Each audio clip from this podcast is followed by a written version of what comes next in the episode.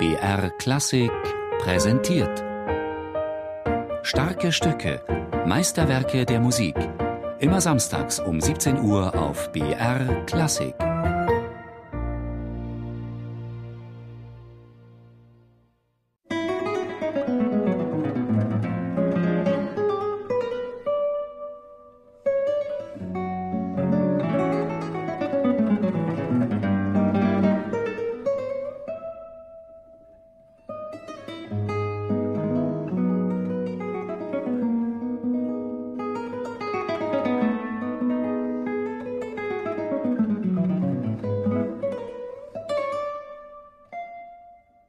Die Douce Etudes pour la Guitare des brasilianischen Komponisten Heitor Villa-Lobos gehören zu den wichtigsten Werken, die jemals für Gitarre komponiert wurden. Sie stellen so etwas wie das Fundament der modernen Gitarrenliteratur dar. Die Stücke wurden durch die Freundschaft mit dem legendären spanischen Gitarristen Andres Segovia angeregt, der auch ein Vorwort zur Druckausgabe 1953 beisteuerte. Komponiert wurde das Werk aber fast 25 Jahre früher – die Etüden sind um 1928 während des langen Aufenthalts von Villa-Lobos in Paris entstanden, dennoch sind die Wurzeln dieser Musik zutiefst brasilianisch. Ich bin die Folklore, soll Villa-Lobos mal in seiner ungestümen Art gesagt haben. Und in der Tat spürt man das eigentlich in allen seinen Stücken, diese Liebe zur Musik und Kultur seiner Heimat. Und es ist ganz interessant, ähm, er verwendet zwar Motive und Ideen aus der brasilianischen Volksmusik, also man hört ein Choro oder Seresta oder Walzer, brasilianische Walzer, aber er zitiert nie eigentlich wörtlich, also seine großartigen Melodien und Rhythmen und Themen sind eigentlich nie jetzt aus der Volksmusik ähm, kopiert, sondern es sind alles seine eigenen Erfindungen. Also man denke zum Beispiel an die wunderschöne Melodie der achten Etüde mit dem schönen brasilianischen Rhythmus.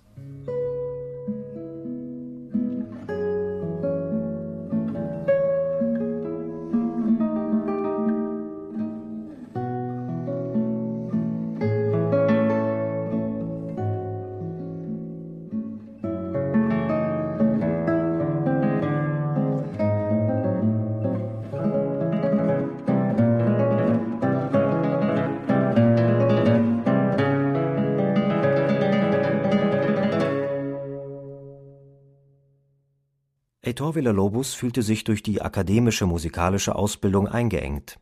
So brach er diese ab und lernte die brasilianische Volksmusik durch das Spiel mit Straßenkapellen kennen.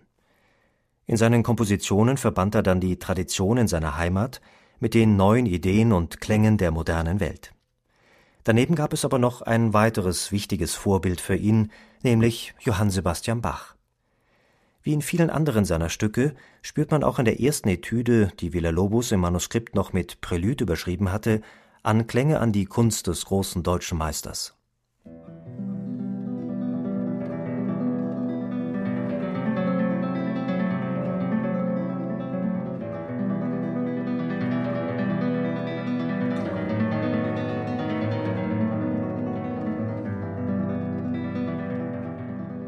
Im späten 19. Jahrhundert war es üblich, für die Gitarre meist kurze Einzelstücke zu komponieren.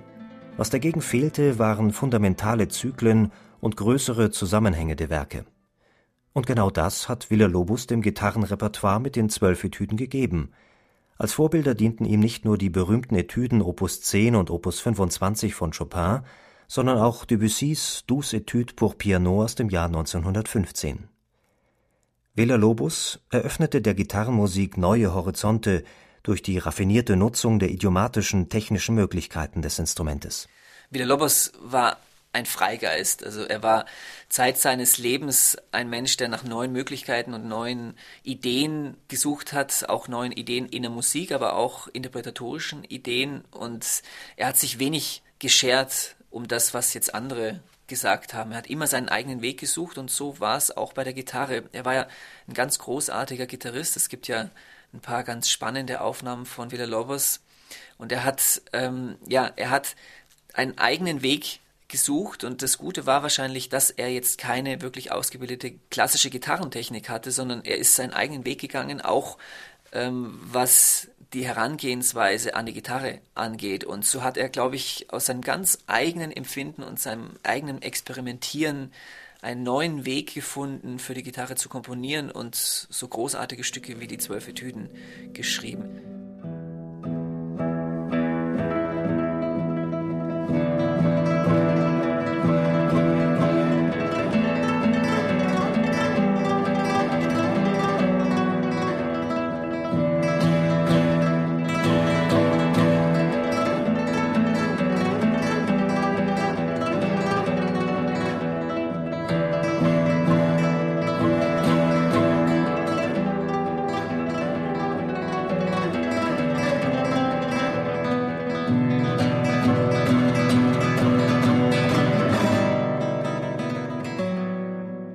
Auch als pädagogisches Werk sind die zwölf Etüden fundamental. Der Begriff der Etüde sollte aber nicht zu wörtlich genommen werden. Sicher steht jeweils ein besonderes spieltechnisches Problem im Vordergrund, die Stücke werden aber nie als motorische Übungen zu betrachten sein. Dennoch, obwohl die Douze Etudes heute als Standardrepertoire anzusehen sind, bleiben sie für jeden Gitarristen eine immense Herausforderung, sowohl musikalisch als auch in rein physischer Hinsicht. Heitor Villa-Lobos fordert vom Interpreten, die Technik sowohl der rechten wie der linken Hand komplett zu überdenken und in einen ganz neuen Zusammenhang zu stellen. Der Komponist wusste übrigens ganz genau, was er da tat. Er konnte seine zwölf Etüden alle selber spielen. Die zwölf Etüden hat Heitor Villa-Lobos dem großen spanischen Gitarristen Andres Segovia gewidmet. Und es ist überliefert, dass Andres Segovia zu Villa-Lobos kam und ihm sagte, ja, also viele Stellen kann man eigentlich gar nicht spielen. Und deswegen sollte er die Etüden an manchen Stellen umkomponieren. Aber Villa-Lobos hat sich dann an die Gitarre gesetzt und hat Andres Segovia sozusagen live überzeugen können, indem er ihm diese Stellen vorgespielt hatte. Also es war durchaus doch spielbar. Und es zeigt eben, dass Villa-Lobos einen ganz eigenen Weg auch in Hinblick auf die Gitarrentechnik gegangen ist mit seinen zwölf Etüden und sozusagen den Grundstein auch gelegt hat zu einer neuen, modernen Auseinandersetzung um die klassische Gitarre.